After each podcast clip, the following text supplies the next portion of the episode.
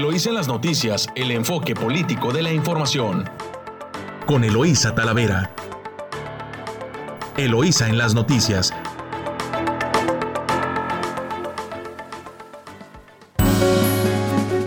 Muy buenos días, Ensenada. Hoy, hoy ya miércoles 22 de septiembre de 2020. Les saluda Eloísa Talavera transmitiendo a través de nuestra emisora favorita o de su emisora favorita 929 Amor Mío en Ensenada y con nuestra estación hermana en San Quintín, La Chula, en el 98.3 de frecuencia modulada.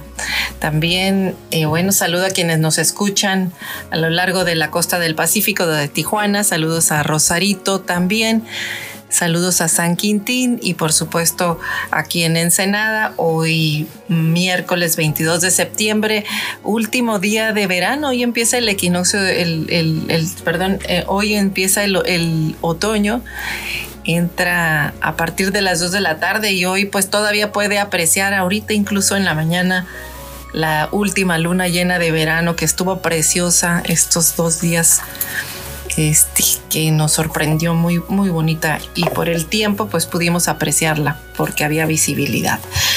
Pues eh, vamos a ver eh, cómo amaneció el clima con Camila que nos acompaña por acá. Camila, buenos días.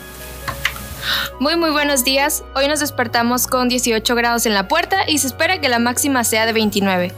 Se espera un muy bonito día y que esté soleado. En Rosarito están con una mínima de 21 y una máxima de 30. Recuerden protegerse del sol ya que estará muy fuerte estos días. En San Quintín amanecimos de 18 y habrá una temperatura máxima de 29.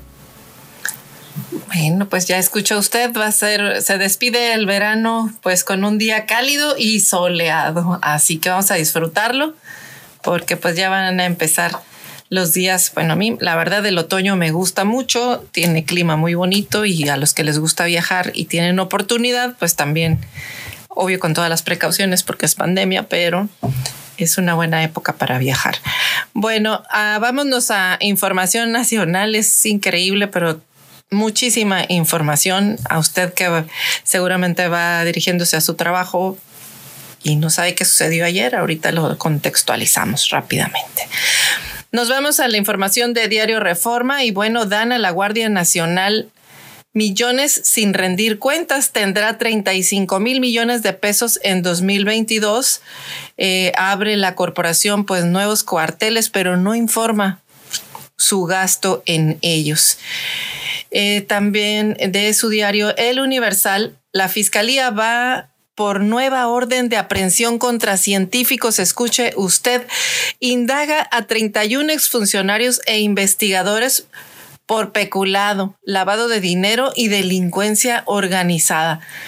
Tras negativa de juez, la Fiscalía General de la República busca otro intento. Y fíjese, escuche usted lo que el sindicato del personal académico del CIDE dice que la mera presentación de científicos como miembros de la delincuencia organizada es un acto intimidatorio. Y es que este tema más bien parece vendetta, así lo refleja, eh, porque recuerde usted que el fiscal general de la República pues fue eh, nominado como investigador más alto, es del SNI 3, pero fue muy cuestionado y por eso dicen que este tema suena como a vendetta, a vendetta política, pero lo estaremos analizando más tarde. De la jornada, condenaron Peña y Calderón 189 mil millones de pesos a 58 empresas. De su diario Milenio, empuja la Fiscalía General de la República hipótesis de restos sembrados en, caso de Ayot, en el caso Ayotzinapa. Y bueno, otro tema que está muy fuerte sigue el tema de, obviamente, los migrantes, los migrantes que están en el norte del país, en particular en la frontera de Tamaulipas, que parece la pequeña Haití, le llaman ya a la concentración de haitianos que están intentando pasar, y también eh, deportados que intentan reembarcarse a Estados, a Estados Unidos. tremendo el tema de migratorio, sigue sin resolverse y bueno, sigue causando crisis cada vez. De su diario Excelsior, Biden Estados Unidos no busca polarizar al mundo. A pesar de las diferencias, Estados Unidos no quiere otra guerra fría y está dispuesto a trabajar con cualquier nación, mencionó el mandatario. De su diario El Financiero, por gas podría la Comisión Federal de Electricidad incurrir en gasto adicional. El economista Reducir la deuda del país a 51% del PIB y controlarla es la estrategia de la Secretaría de Hacienda y Crédito Público. Los criterios generales de política económica, Hacienda planea reducir la proporción de 52.7 a 51% a partir del próximo año. De su diario La Razón, miles de migrantes haitianos se mueven por siete estados rumbo a la frontera en crisis. Y en su diario 24 horas, abarrotan frontera y trámites sin asilo. Reporte Índigo. Desprotegidos ante los desastres. Desde hace 50 años los fenómenos naturales extremos se han multiplicado causando la muerte de miles de personas y dejando daños a su paso por millones de pesos, siendo los países en vías de desarrollo como México los más afectados. Situación que se agrava con la desaparición de fideicomisos como el Fonden o el FOPREDEN. Eh, la crónica. Rosa y Cela, venimos a ganar la paz, no la guerra. Tenemos que trabajar juntos, sin distingos de colores, dice en el Senado la titular de la Secretaría de Seguridad Pública Ciudadana. Y es que están las comparecencias en el Senado de la República y bueno, pues ayer fue un día difícil para la Secretaría de Seguridad Pública indaga la Fiscalía General de la República a peritos del caso Ayotzinapa. Esta es una nota del Sol de México. Y el Heraldo. Golpe a la delincuencia ha dejado 14 mil millones de pesos. En su comparecencia en el Senado, la secretaria de la Secretaría de Seguridad eh, Pública Ciudadana dijo, no venimos a ganar la guerra, sino venimos a ganar la paz. Estas son las principales notas de sus diarios nacionales. Nos vamos a el diario, diarios locales, a notas locales. Eh, y bueno, pues de su diario El Vigía en primera plana, eh, van ensenadenses a Mundial de Robótica. Bueno, es una, buena nota de que está en, primera portada en, en su diario El Vigía. Y bueno, también las malas noticias de eh, las malas noticias ejecutan a hombre frente a taller y encobijan a otros dos. Continúa la violencia, la violencia en el municipio de Ensenada. Eh, y esa es la violencia que nos enteramos, porque hay más que, por supuesto, no se publica. También decomisa Marina 49.4 kilogramos de, de coca. El alcaloide fue encontrado por elementos de la Marina adentro de un contenedor que se descargó el pasado lunes en el recinto portuario. Esos son los titulares de su diario El Vigía. Nos vamos a más información eh, de Ensenada. Y bueno, pues tenemos que llega el primer crucero a Ensenada en 19, en 19 meses de ausencia por pandemia. El crucero Disney Wonder arribó a Ensenada con 700 viajeros a bordo. Y bueno, de su diario Excelsior también mencionan que se asegura cocaína oculta en contenedor de Ensenada. Y en seis colonias, esta es nota de Ensenada.net, el portal de, eh, de los portales regionales, seis colonias concentran los casos activos de COVID en Ensenada. En seis colonias se concentran la mayoría de los 134 casos activos que existen en la localidad. Y bueno, también de Ensenada.net concluirá el, torno de, el torneo de pesca Copa Baja California este fin de semana. Eh, mencionan también los tres muertos y dos lesionados en otro día de violencia en Ensenada. No ceja la violencia en Ensenada. Encuentran también cadáver embolsado en Ensenada. Esta es una nota de El Mexicano. Y bueno, la Sedena también destruyó plantíos de, de marihuana. Esta es agencia fronteriza de noticias.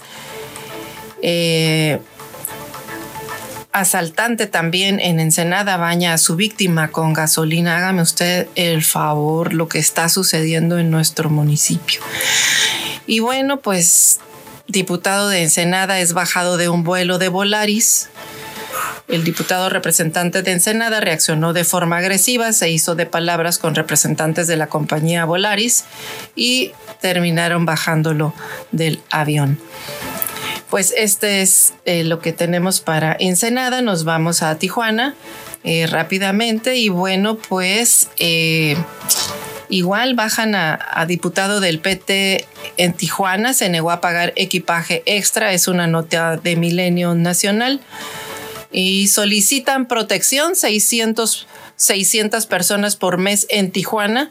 Las órdenes de protección por violencia familiar se han incrementado 20% en el presente año, en lo que es lo que menciona la policía municipal de recibir 600 órdenes de protección por mes en la ciudad de Tijuana y también eh, reportaron ocupación hotelera en Tijuana, un aumento en el este días de fiestas patrias.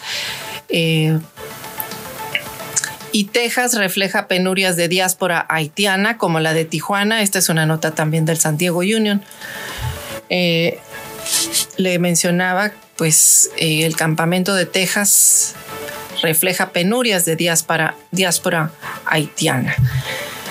En más información eh, de Tijuana, pues los migrantes haitianos se desplazan desde Tijuana a Coahuila para pedir asilo a Estados Unidos. Este lunes, el director de atención del migrante del ayuntamiento este lunes pasado, este mencionó pues que los migrantes haitianos estaban solicitando asilo en Estados Unidos, pero se están trasladando a Coahuila para realizar su petición. Y nos vamos rápidamente a Rosarito. Eh, regresa a la normalidad Food Garden, donde ocurrió persecución en Rosarito, así que el trajín cotidiano regresó ese día al espacio denominado Food Garden, donde la noche de lunes pues cayera abatido, abatida una persona. Sigue la violencia también en Rosarito, balean automovilista, hieren a policía en Rosarito. Y bueno, en más información, convocan a la tercera sesión de catastro inmobiliario en Rosarito. Eh, más violencia en Rosarito es impresionante. Casi todas las notas son de violencia en Rosarito. Tijuana, Rosarito y Ensenada con disminución de casos de COVID, así lo informó la Secretaría de Salud en el estado. Eh, jóvenes también voluntarios de Rosarito hicieron una jornada de forestación por allá en Rosarito con el Instituto Municipal de la Mujer. Y bueno, nos vamos a corte comercial, regresamos con más información aquí en su emisora favorita 929, Amor Mío. Estás escuchando Eloísa en las noticias, regresamos. Gracias por continuar escuchándonos en su emisora favorita 929 Amor Mío y en La Chula en San Quintín en el 98.3 de frecuencia modulada. Aquí en su espacio lo en las noticias. Recuerde que nos puede escuchar también y dar seguimiento a través de nuestro portal Eloisa en las noticias.com, a través de nuestra cuenta de WhatsApp en el 646-288-6104 eh, y también a través de nuestras cuentas de Twitter en arroba Eloisa Talavera o arroba Elo Noticias. Así que bueno, pues por ahí podemos interactuar también. Eh, estamos eh, muy contentos de que usted nos escuche temprano todos los días. y continuamos con más información local. Y bueno, pues nos vamos a las notas de el diario El Vigía esta nota de, el decomiso de por parte de la Marina de 49.4 kilos de cocaína. Es una nota de César Córdoba del Vigía. Cerca de 50 kilogramos de clorhidrato de cocaína fueron decomisados por la Marina después de haber sido hallados en un contenedor que se descargó el lunes en el recinto portuario de Ensenada. La segunda región naval con sede en este puerto decomisó la sustancia sintética en coordinación con la aduana marítima de Ensenada en el recinto portuario de esta ciudad. Este químico estaba distribuido en un total de 50 paquetes del tipo ladrillo confeccionados con cinta de color canela. Eran de tamaño medio y cada uno de ellos arrojó un peso cercano a los 988 gramos. Bueno, pues en, buen trabajo que, que hicieron los elementos de la Marina y del recinto portuario en este decomiso de este este químico.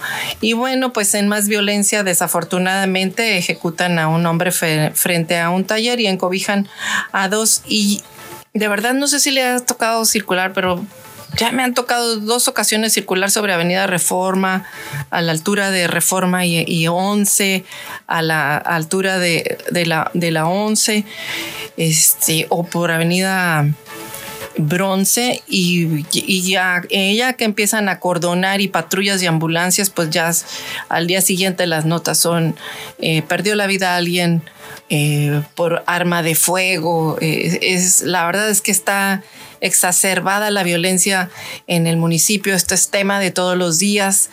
Están por concluir una administración municipal que dijo que tenía un plan de en materia de seguridad, un blindaje de seguridad y la verdad es que no hemos visto de qué se trata el blindaje, porque si es para abatir la inseguridad, pues evidentemente eso no está sucediendo.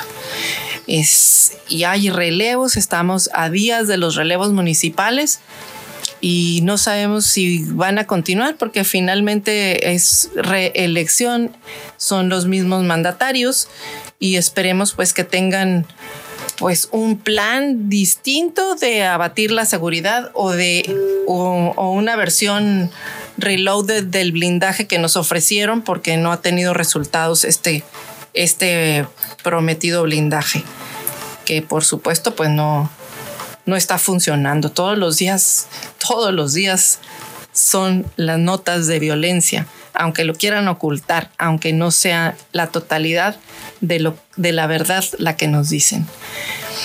Bueno, en más información de, su diario, El Vigía pues realizarán voluntariado en la sierra para sensibilizar la importancia de la labor de guardaparques Driscolls y Terra Peninsular AC se unieron para realizar una serie de eventos de voluntariado en el Parque Nacional Sierra San Pedro Mártir en el que participarán alrededor de 50 personas.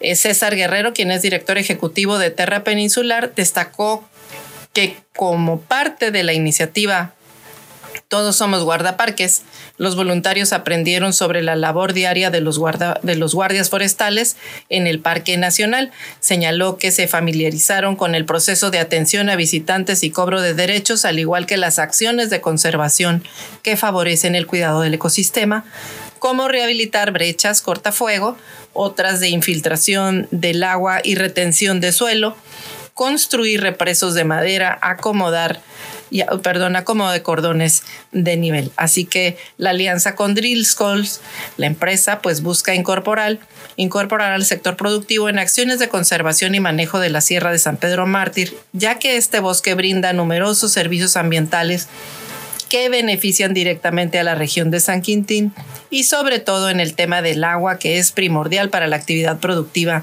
de la zona.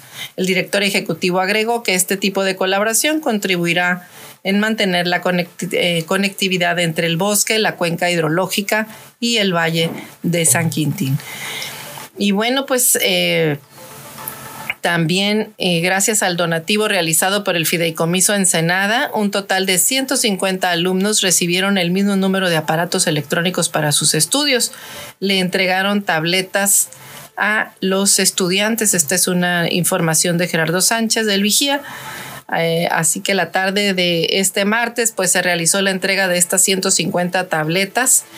Eh, como parte del donativo realizado por el Fideicomiso Ensenada en coordinación con el Ayuntamiento de Ensenada. Bueno, pues aquí hubo, eh, ya han repartido 250 tabletas más de un total de 400 a distribuir eh, por parte de este fideicomiso. Las tabletas fueron adquiridas con estos recursos del fideicomiso y el objetivo pues es apoyar a estudiantes que requieran este tipo de instrumentos para continuar sus actividades académicas.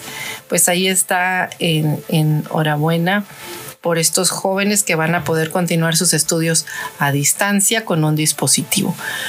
En más información de su diario El Vigía, nota de Carla Padilla, confirman 11 niños infectados por COVID, por COVID-19 en los planteles educativos que han recibido alumnos de manera presencial en Baja California y otros tres casos han sido descartados. Así lo mencionó el secretario de Salud en el estado. También mencionó que de los casos confirmados el 17 al 17 de septiembre, tres son de Mexicali, tres de Tecate, tres de Ensenada, dos de Playas de Rosarito, mientras que los de Tijuana eh, descartados, mientras que los casos que también se descartaron fueron de Tijuana. En ese sentido mencionó que ya se han cerrado ocho grupos, tres en Tecate, dos en Tijuana, dos en Playas de Rosarito y uno en Mexicali. Mientras que eh, también se han cerrado dos escuelas, una en Tijuana y otra en Mexicali. Ensenada y San Quintín se mantienen sin reportar casos confirmados de COVID que hayan sido detectados en las escuelas con los filtros y protocolos de seguridad y salud. El funcionario estatal destacó que cerca de 35 mil estudiantes que han regresado a las aulas solamente tienen 11 casos confirmados entre alumnos y docentes. Es favorable ya que son casos que se han detectado de manera oportuna en los filtros eh, de acceso a las escuelas. Y bueno, pues también en el tema del COVID en Ensenada están contaminadas seis colonias porteñas al menos eh, este, están catalogadas como las colonias más contaminadas por COVID-19 en Baja California entre las que destacan la colonia Morelos y la Popular 89, con cinco casos activos asociados a cadenas de transmisión. El secretario de Salud en el estado destacó que vivir, transitar, trabajar, visitar o pasar por estas colonias implica tener mucho más cuidado y ser más rigurosos con las medidas de protección personal. Asimismo, indicó que en Punta Banda 3, Lomitas Indeco 3, Los Encinos 2 y Popular Emiliano Zapata hay tres casos asociados de transmisión en cadenas de transmisión. Es importante poner atención a esto que están informando las autoridades sanitarias. Esto significa que se tiene que fortalecer las medidas sanitarias de uso correcto del cubrebocas, lavarse frecuentemente las manos o utilizar gel desinfectante y bueno, pues guardar sana distancia si usted tiene que salir y si no, pues distanciamiento social. También, aunque en Baja California continúa la disminución de casos activos y este lunes se cerró, por ejemplo, con 773 en el estado, pues este se ubica dentro de las entidades federativas que aglomeran el 90% de los casos activos en el país.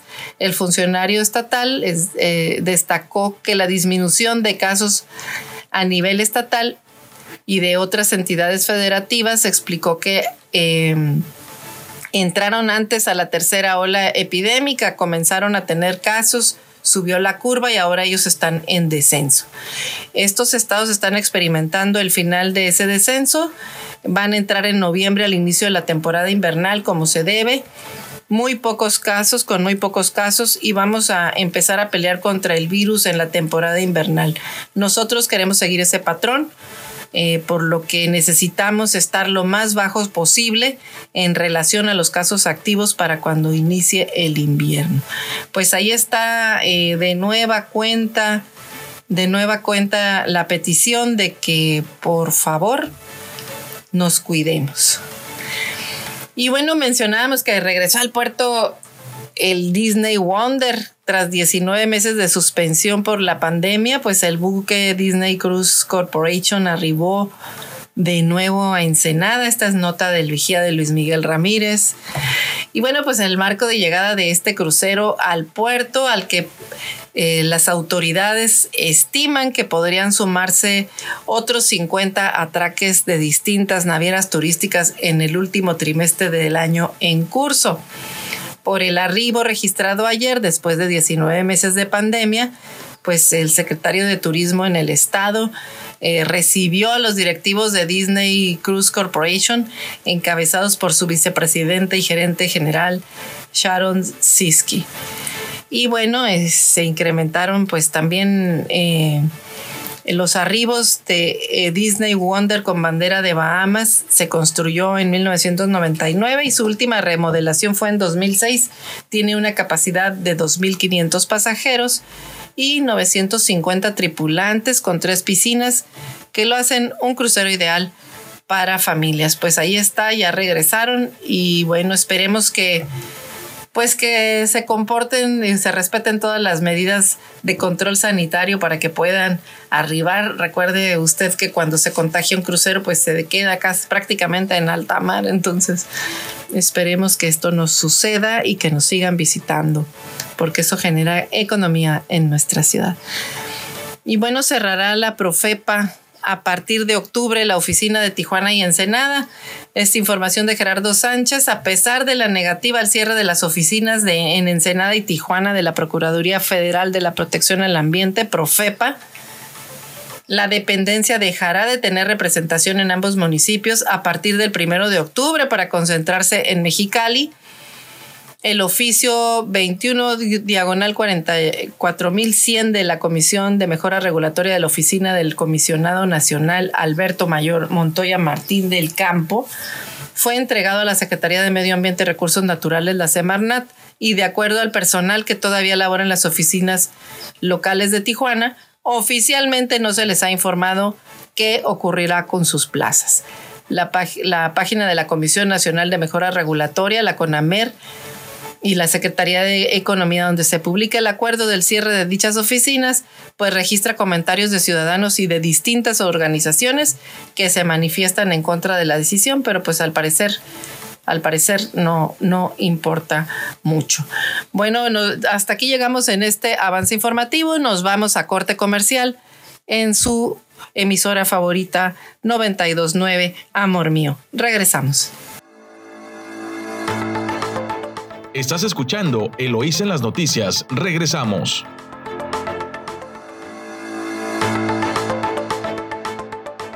Estamos de regreso aquí en su emisora favorita 929 Amor Mío, en su, noticiero Eloísa en las noticias. Eh, vamos con, con más información local y bueno, señalan comerciantes de moras en obra del ex mercado público. Es información de Luis Miguel Ramírez de El Vigía. Los comerciantes de la zona centro dijeron estar inconformes por la tardanza de los trabajos que se realizan para la modernización del ex mercado público municipal, pues estaba prevista su conclusión en este mes. En atención a una queja ciudadana, el vigía acudió al área en la que se localiza en la calle Tercera y Avenida Gastelum, donde locatarios señalaron que la construcción visiblemente pues eh, no lleva al menos la mitad del avance programado. A versión de una de las personas quejosas, les informaron que sería terminada la obra el 23 de septiembre, pero hasta la tarde de ayer era demolido piso y otros puntos del antiguo inmueble, lo que significa que resta más diligencias por realizarse. Y bueno, pues reconocieron que comprenden el beneficio de la modernización y la paciencia que deben tener los propietarios de los comercios, así como la población en general. Sin embargo, bueno, pues ya comenzó a preocuparles la lentitud con la que está construyéndose. Y bueno, pues también hablando de obras, aquí estoy leyendo en el WhatsApp que también denuncian que en el Parque Revolución, que también está en construcción, y mandan una fotografía que están secando los árboles, es una, una denuncia, que ya hay varios árboles secos del parque y que pues tal parece que parte de la remodelación es eh, justo eso, secar los árboles. Eh, este, fíjese, fíjese usted. Eh, también preguntan que cuál el número de celular para que les entreguen el certificado del COVID.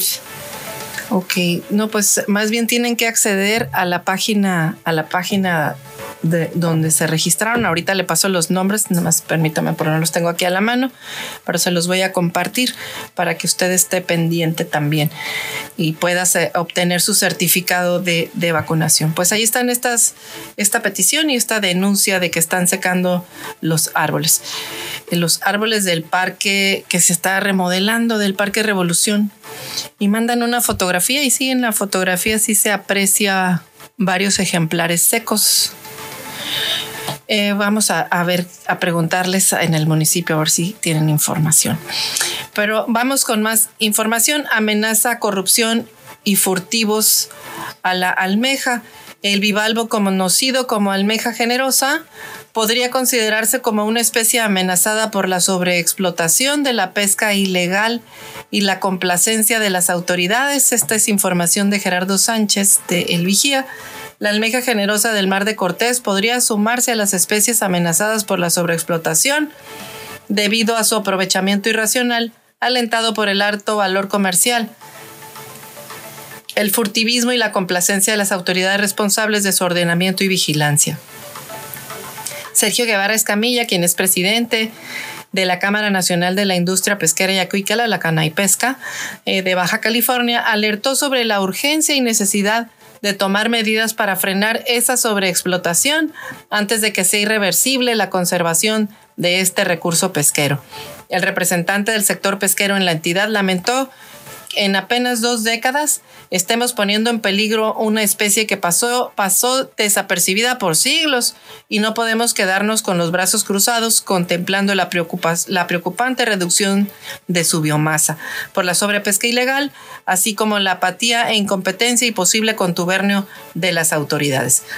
Guevara Escamilla dijo que la alarma viene de permisionarios y propietarios de plantas certificadas quienes dan testimonio de la forma en que operan los grupos de pesca ilegal, a donde no llegan los operativos de inspección y vigilancia. Reconoció que a diferencia del pasado, la pesquería de la almeja generosa, también llamada almeja chiluda, almeja de sifón o trompa de elefante, nació con los candados necesarios para garantizar su sustentabilidad. Señaló que el furtivismo funciona lo que parece ser una red de corrupción que está acabando con las poblaciones de la especie, sacando de competencia a los permisionarios legalmente constituidos, pero sobre todo amenazando la economía de cientos de familias que viven del aprovechamiento honesto de este recurso.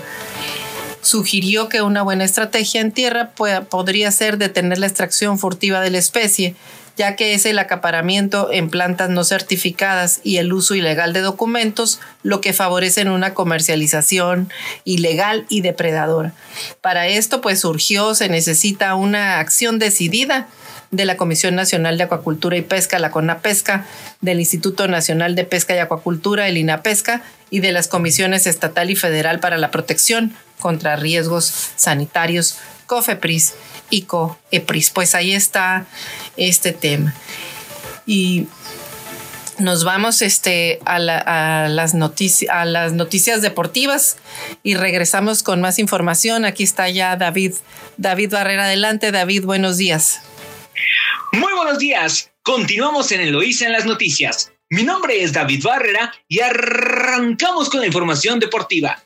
Iniciamos con el fútbol de la Liga MX, pues se jugó un partido adelantado de la jornada 14 del fútbol mexicano, en el cual los Bravos de Ciudad Juárez derrotaron un gol por cero al Atlético de San Luis, con gol de Diego Rolán al minuto 35 y de penal.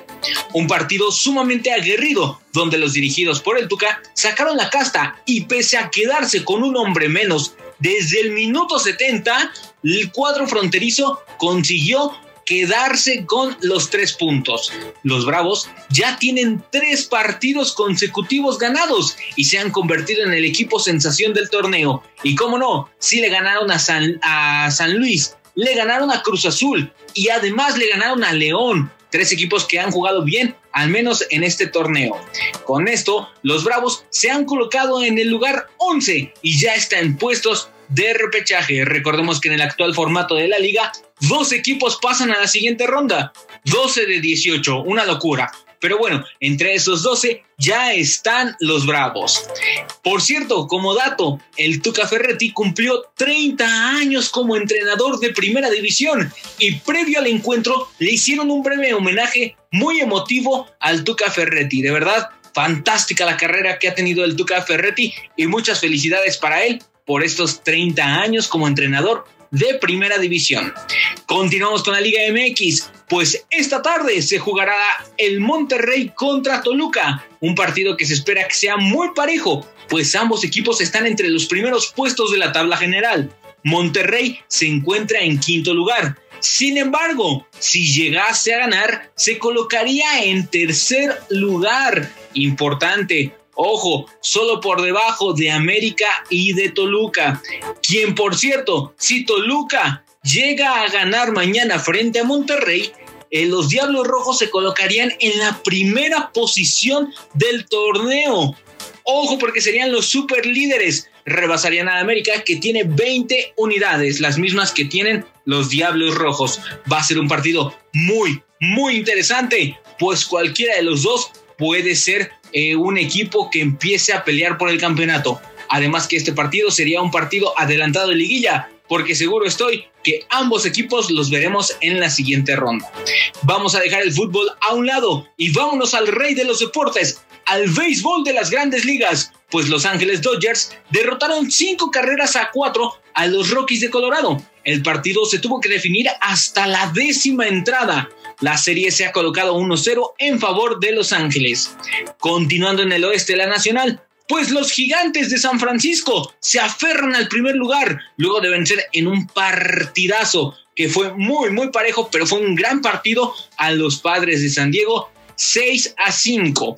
Fue hasta la novena entrada que los gigantes pudieron anotar la carrera definitiva. De verdad que si usted puede observar la repetición o el resumen de este encuentro, fue un partido sumamente parejo. Parecía que nos íbamos a extra innings, sin embargo, los gigantes de San Francisco consiguieron esta anotación o esta carrera y con eso ya no nos fuimos a extra innings. En más resultados del béisbol, los Mariners de Seattle derrotaron 5-2 a los Atléticos de Oakland. Los Astros de Houston vencieron 10 a 5 a Los Ángeles. Los Bravos de Atlanta derrotaron 6 carreras a 1 a los Diamondbacks de Arizona. La sorpresa de la tarde fue cuando los cerveceros de Milwaukee perdieron ante los Cardenales de San Luis. Dos carreras a uno también en un partidazo. Sorpresa que los, que los cerveceros de Milwaukee hayan perdido.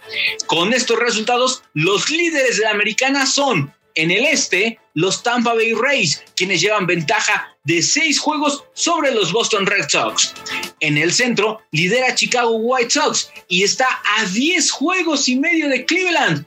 Ya se antoja muy complicado, sin embargo, bueno, Cleveland sigue luchando por ganar el centro de la Liga Americana. Continuamos en la Liga Americana. En el oeste están los Astros de Houston como líderes, que ya cuentan con una ventaja de 8 juegos sobre los marineros de Seattle. También una ventaja importante que yo creo, a mi parecer, será definitiva. Vámonos cómo está la Liga Nacional. Pues el este de la Liga Nacional está liderada por los Bravos de Atlanta, con ventaja de apenas tres juegos sobre los Phillies de Filadelfia. Mucho más cerrado aquí.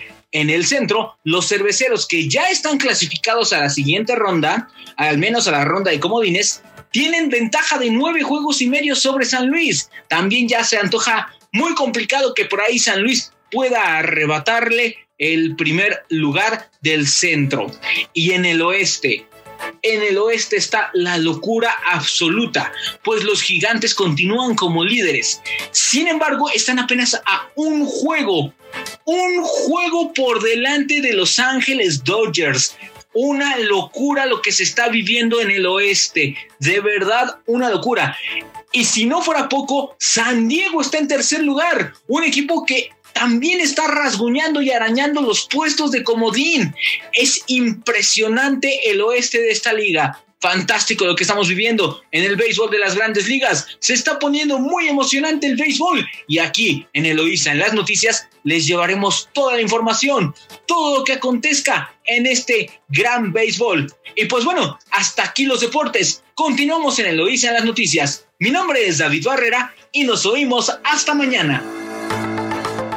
Estás escuchando Eloís en las noticias. Regresamos.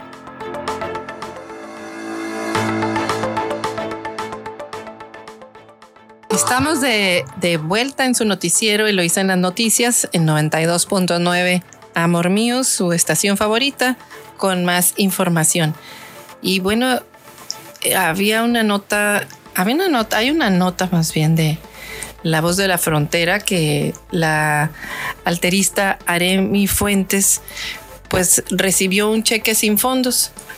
Recuerda usted que les habían prometido a los atletas que fueron a las Olimpiadas, pues que les iban a, dar un recurso por su participación. Bueno, pues este tema salió a desmentirlo el gobernador del estado. Resulta que David González Camacho, quien es director del Instituto del Deporte, respondió a falsa versión difundida por medios de comunicación. Según él, el director general del INDE en Baja California, David González, eh, respondió ante el gobernador Jaime Bonilla a la falsa versión de que se entregó un cheque sin fondos a la alterista Aremi Fuentes, medallista de bronce de Tokio 2020.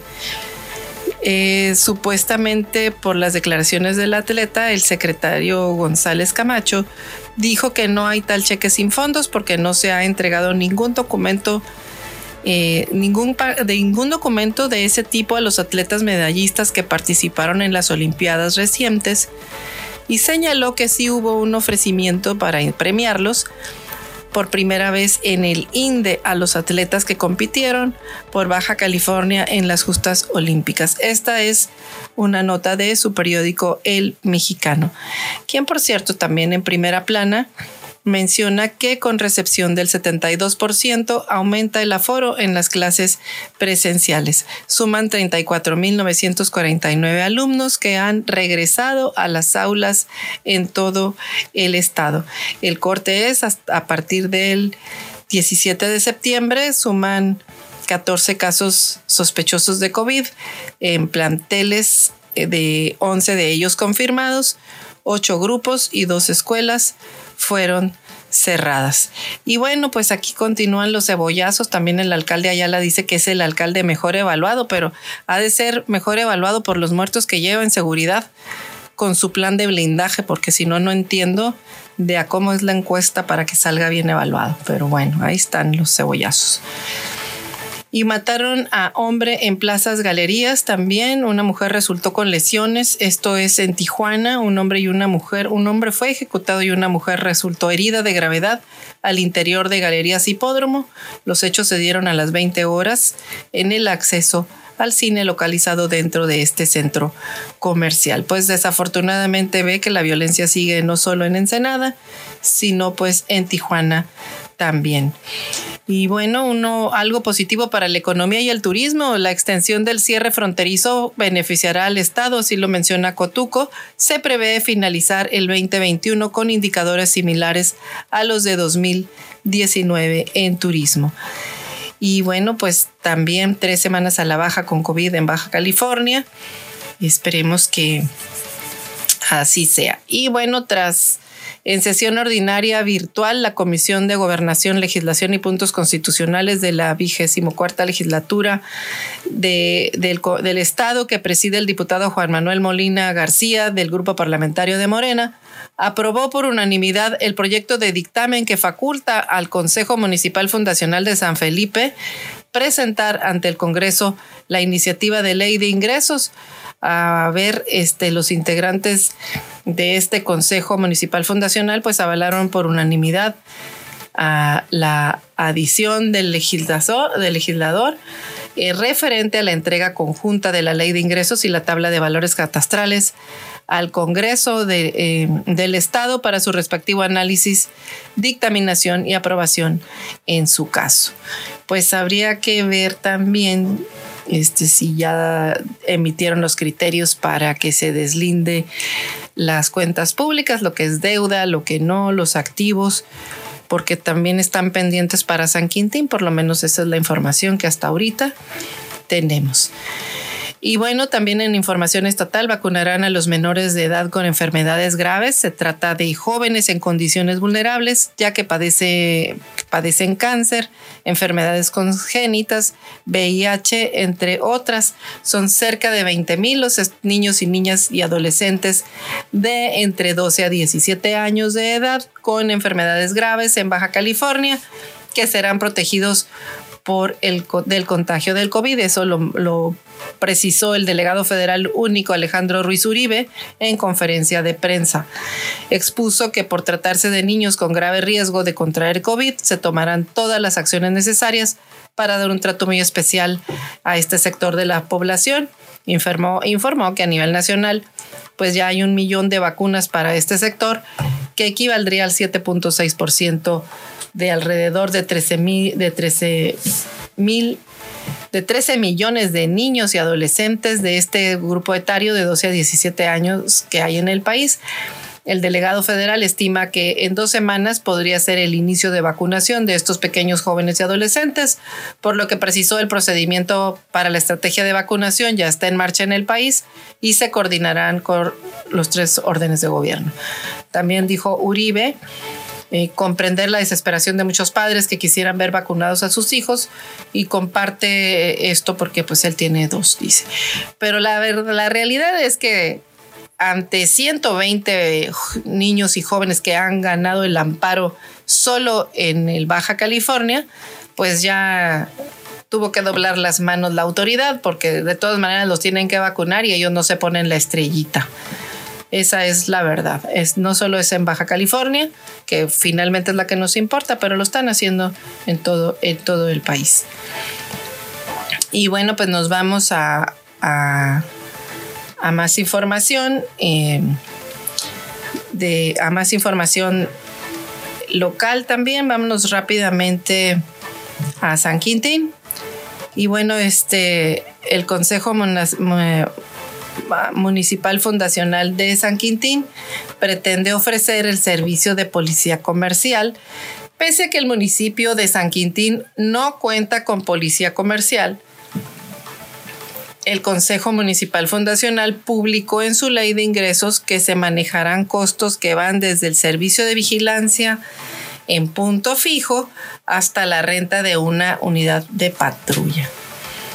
En su ley de ingresos publicaron el pasado 17 de septiembre en el periódico oficial de Baja California que el Consejo Municipal Fundacional de San Quintín aplicará diferentes costos a residentes de San Quintín cuando estos requieran un servicio que no existe en el municipio.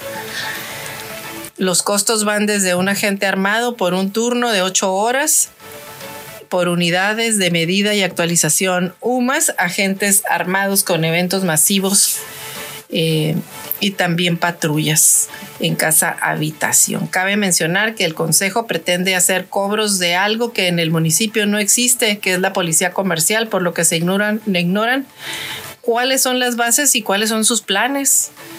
O sea, ¿qué les pasa? Pero bueno, digo, hemos visto cada locura en esta cuarta transformación o distorsión, cuarta, cuarta distorsión de la, del marco jurídico legal en el, en, el, en el estado, en el municipio, en el país. Y este municipio en formación está haciendo pues todas las cosas mal. En fin, bueno, en más información, otra persona atropellada tuvo que esperar media hora que llegara una ambulancia por ella. Afortunadamente la pudieron trasladar todavía con vida. En Vicente Guerrero es la delegación más afectada por COVID, lo menciona el secretario de Salud, y las colonias son la Emiliano Zapata, la Vicente Guerrero y Reforma en la delegación Vicente Guerrero, las que tienen más casos activos. Así que bueno, pues a cuidarse en San Quintín. Y bueno, pues nos vamos a, a, información. Eh, estas son todas las notas, toda la, básicamente toda la información que se tiene eh, sobre San Quintín. Y nos vamos a, ver un poco de, de política en el puerto. Vamos viendo qué nos dicen las columnas políticas. Y bueno, pues mencionan que en la bufadora, en el mosquito, ya ve que el mosquito es sabelo todo. Eh, pues dice que hay hermetismo, dice que aunque el secretario general de gobierno del estado, Amador Rodríguez Lozano, dio a conocer lo que ya todo el mundo sabe, pues que Catalino Zavala va a ser el sucesor de, él, además de, desempeñarse como secretario de Educación en la administración de Jaime Bonilla, pues fue coordinador de campaña de Marina del Pilar Ávila Olmedo. Así que pues vamos, vamos a ver. Y bueno, lo que sí llama poderosamente la atención es este tema de de lo que se ha visto en, en la relación con Estados Unidos cada vez más tensa y fría. Se ha reunido el presidente y los políticos mexicanos con los homólogos, eh, sus homólogos en Estados Unidos, pero con agendas diversas. México presenta los temas eh, de migración y presenta otros temas de interés para el país y Estados Unidos, pues acuerda que le ha salido con, con medio ambiente. Bueno, México ha presentado el tema de la migración y la apertura de la frontera norte de México. Y obviamente, pues Estados Unidos no era tema en la agenda bilateral, por lo menos en los temas de la agenda hubo medio ambiente, hubo seguridad cibernética, pero no estuvieron estos dos temas que presenta el presidente de México. Y bueno, Después de fiestas patrias, recuerde usted también que trataron con las patas, porque no se puede decir de otra manera, al embajador que acababa recientemente de presentar sus cartas credenciales en México, pues lo pusieron en gallola y además le echaron la caballería en el discurso al presidente Biden, eh, nuestro presidente Andrés Manuel. Y bueno, pues entonces, pues, este, pues no se abre la frontera. Nos acaban de dar un nuevo aviso que por lo menos hasta el 21 de octubre, informó la Casa Blanca, va a continuar cerrada la frontera norte de, de México. Este, para actividades no esenciales. Eh, eso puede ser una, pues una ventaja porque se desarrolla el comercio local, pero pues es una mala señal. Y prefieren sacrificar el comercio de Estados Unidos a abrir la frontera, también por el tema migratorio, eh, hay que decirlo también, pero pues también se refleja que no hay una buena, una buena relación ahí también. Y bueno, pues también desde, desde el año pasado no, no, no ha sido un buen pretexto la pandemia para decir que se tiene cerrada la frontera. Esa, es, esa es una, pues una realidad que ahí está. Y bueno, pues ya nos vamos a, a más información eh, local. No sabemos, este, estamos a pocos días de que estén los relevos, los relevos, este, de municipales y no tenemos información todavía este, de lo que de lo que de los funcionarios que siguen de nuevas estrategias esperemos que pues haya funcionarios los buenos se queden y los eficientes lleguen a sustituir a los que no cumplieron su labor y que nos den mejores resultados a los enseñadenses así que bueno pues nos vamos a corte comercial regresamos con más información aquí en su emisora favorita 92.9 amor mío Estás escuchando Eloís en las noticias. Regresamos.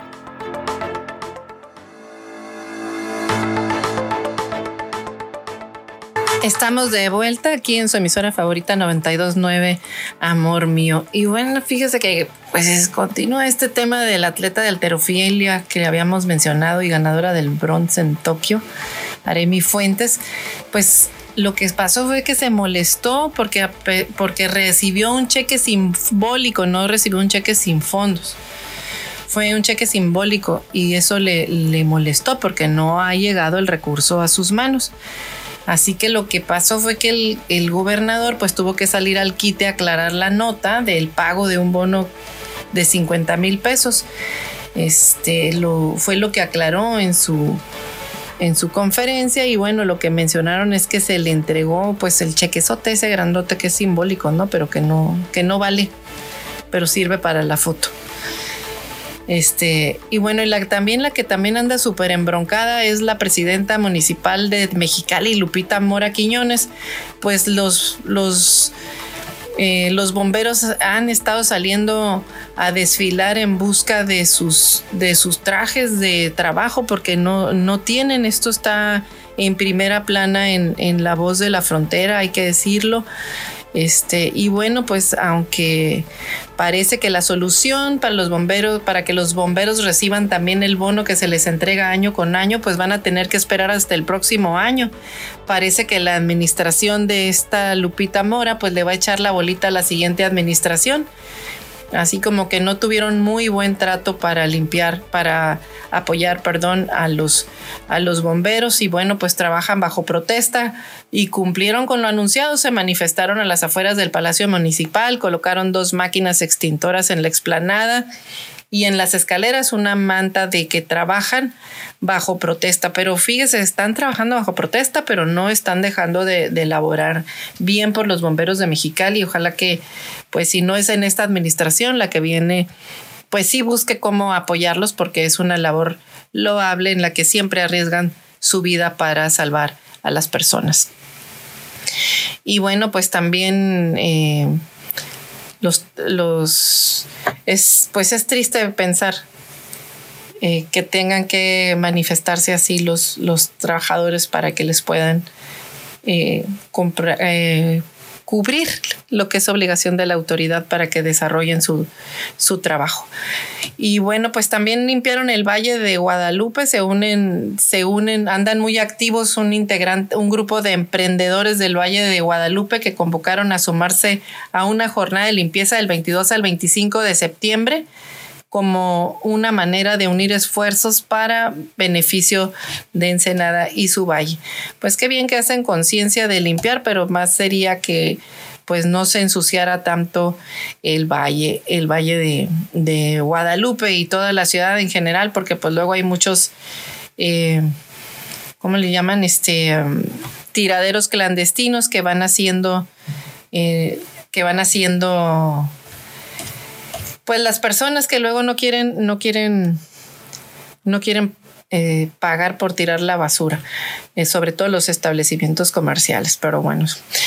Y bueno, recuerde que le habíamos comentado la nota de que la Fiscalía va por una orden de aprehensión contra científicos, pues la Fiscalía General de la República mantiene el, en curso una indagatoria contra 31 exfuncionarios, investigadores y científicos del Consejo Nacional de Ciencia y Tecnología, el CONACID, así como integrantes del Foro Consultivo Científico y Tecnológico. Ajá, y hágame usted favor. Este órgano autónomo que durante dos décadas presentó propuestas de políticas públicas a tres expresidentes de la República. La Fiscalía General de la República busca imputarles los delitos, escucha usted, de peculado, uso ilícito de atribuciones y facultades, lavado de dinero y delincuencia organizada, ya que supuestamente eh, los integrantes del foro recibieron 50 millones de pesos de manera ilegal por parte del CONACID en el sexenio de Enrique Peña Nieto. Están en la causa penal 299 diagonal 2021 la, Fiscalía General de la República pidió el 24 de agosto a un juez federal las órdenes de captura, quien se las negó por considerar que no presentaron elementos suficientes, le dio 15 días para subsanar deficiencias. ¿Y qué cree? Pues la investigación está en curso, así lo informaron este, fuentes federales que detallaron que el Ministerio Público prepara una nueva acusación para solicitar otra vez las órdenes de aprehensión. ¿Habíase visto semejante persecución? Pues ahora ya tienen políticos y hasta científicos. ¿Cómo la ve usted? Este es increíble lo que está pasando en este gobierno, la verdad. Y bueno, en la nota de en información del Financiero, eh, por gas podría la Comisión Federal incurrir en gasto adicional. Eh, este, esto es porque se tendría que destinar más recurso para el subsidio eléctrico. Y es que el gas, eh, la, energía eléctrica, la que utilizamos todos los días, pues tiene en su generación tiene un componente, un componente de gas. Así que si el precio de referencia del gas natural en el invierno no se mantiene en una cotización similar a la actual, 5 dólares por millón de BTU y alcanza el doble dígito, el gobierno estaría obligado a destinar más recursos para subsidiar la energía eléctrica que se genera que genera la Comisión Federal de Electricidad con este insumo, así lo advirtieron los expertos. En unos meses, escuche usted, el spot del energético rondaría en 10 dólares. Y si hay conflictos políticos, si un ducto falla o hay problemas de almacenamiento, alertaron los especialistas, pues, y aunque ven poco probable que esté entre 8 y 9 dólares, los precios arriba de, los de 5 ya serían un problema, pues encarecerían la generación eléctrica del país y provocarían el presupuesto de electricidad pues que fuera suficiente. Y es que si usted revisa su recibo de luz cuando paga hay una parte que dice subsidio, la tarifa de casa de hogar está subsidiada, no así la, las otras tarifas, eh, pero el presupuesto para CFE creo que creo que está hasta tres eh, eh, en tres dólares, ni siquiera en cinco, subió a cinco ahorita, ya CFE ya está en problemas. Pero para el año que viene se estima que esté hasta 10 dólares o hay quienes dicen que hasta más. Ahorita por el tema de verano, pues bajaron, bajaron mucho, eh, subieron mucho los consumos y consideran los especialistas que pueden, este, puede bajarse la tarifa como cuando bajen las temperaturas. Pero recuerde usted lo que pasó también en invierno, que se congelaron los ductos por allá en el sur de, de Estados Unidos, el norte de México, y bueno, pues también no hubo gas y luego subió también estratosféricamente. Entonces, pues ahí tenemos un problema y es un tema que seguramente tendrán que revisar eh, los diputados para considerarlo en el presupuesto de egresos que van a tener que ponerle pues más dinero en ese rubro a la Comisión Federal de Electricidad. Y es que en el tema que el gobierno se había metido para control de precios era en el gas LP. Aquí estamos hablando de gas natural que se utiliza para la generación de energía, que tiene uso, uso industrial. Y en otro tema que también está planteando este el país, eh, déjame, nada más aquí se me movió mi, información. Eh, tiene, tiene que ver con eh, este, que quieren reducir la deuda del país a 51% del PIB y, y, así controlarla. Esa es la estrategia que está planteando la Secretaría de Hacienda y Crédito Público. En criterios generales de política económica, Hacienda planea reducirla de 52.7 a 51% el próximo año. Es lo que está planteando eh, la Secretaría de Hacienda. Y bueno, pues, eh, ay, pon tu dinero donde dice tu boca. bueno, este, esta es una, una nota, hasta la verdad se la recomiendo de Enrique Quintana. Dice lo que revela el dinero de, las, de los empresarios. Y es que eh, dice, hay un adagio popular que dice que pone el dinero donde dice tu boca o dicho de otra manera. Una cosa es lo que muchos inversionistas dicen y otros lo que hacen. Y bueno, se refiere a los que invierten en distintos instrumentos financieros, no se refiere a los que, no solo a los que invierten en distintos instrumentos financieros, sino a los empresarios, quienes invierten en plantas, maquinaria, equipo y demás en cifras, eh, este, en diferentes momentos han planteado lanzar sus inversiones este sexenio en proyectos de infraestructura. Sin embargo, esta semana el INEGI dio a conocer los datos respecto a la inversión privada y en el segundo trimestre del presente año nos dio una mala noticia. Se estancó respecto del primer trimestre. Así que bueno, pues se ha comentado también que diversos indicadores económicos hablan de un freno a la economía en el primer trimestre, sin embargo, bueno, el estancamiento de las, ah, de las exportaciones de manufactura que se han producido por los problemas de suministro que ya se han mencionado mucho, así como el freno del mercado interno que está asociado a la tercera ola del COVID, pues han sido factores que ya reflejan un ligero retroceso en la economía eh, en la economía del país, por lo menos así se vio ya el mes de agosto. Estos problemas pues se venían arrastrando desde eh, junio, desde marzo y junio, ya se habían visto en ese periodo de marzo a junio. Sin embargo, bueno, pues la problemática de inversión de los empresarios privados no es reciente y pues ha estado ya en todo el sexenio. Así que, este, pues ahí, ahí sigue este, dando, dando de qué hablar. Así que si habías hecho un pronóstico, pues para un, en un sentido, pues no, parece ser que no, que no salió muy bien.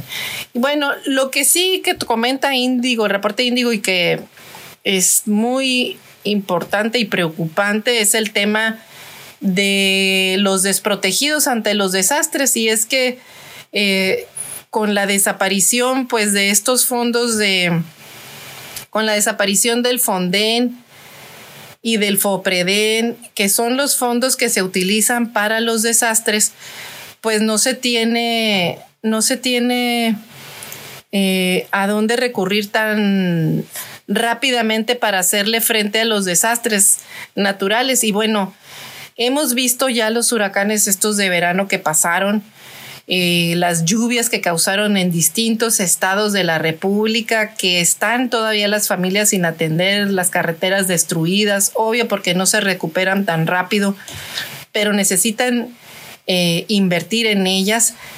Eh, también el tema de que los eh, el tema de que las viviendas también están destruidas este, pues ahí está. Y no se quieren restituir los fondos, no están planteándolo así en la Cámara de Diputados. Morena rechazó la propuesta de las bancadas del PRI, PAN y PRD de volver a crear los fideicomisos y los fondos metropolitanos que fueron eliminados en la pasada legislatura. Y bueno, bajo el argumento de que, de que de ahí se derivaban los moches, por ese argumento están castigando a todas las familias de todo el país que se están viendo avasalladas y siendo víctimas de deslaves, de inundaciones, de terremotos. Eh, eh, es increíble, este, bajo ese argumento, lo que están dejando de lado. O sea, realmente es una insensibilidad y no están queriendo decir que lo que quieren es dinero para seguir comprando votos rumbo al 2022 y luego al 2024. Pues bueno, hasta aquí llegamos en este espacio informativo. Le agradecemos mucho su atención y les invitamos a que nos acompañe el día de mañana en punto de las seis y media de la mañana en otra edición de Loíza en las Noticias. Así que hasta entonces, disfrute la llegada del otoño y despídase muy contento de este último día de verano que además está espectacular. Que tenga excelente día. Eloísa en las noticias, el enfoque político de la información. Sintonízanos todas las mañanas de lunes a viernes a las seis y media en Amor Mío 92.9 FM y La Chula 98.3 FM. Visítanos en eloísenlasnoticias.com.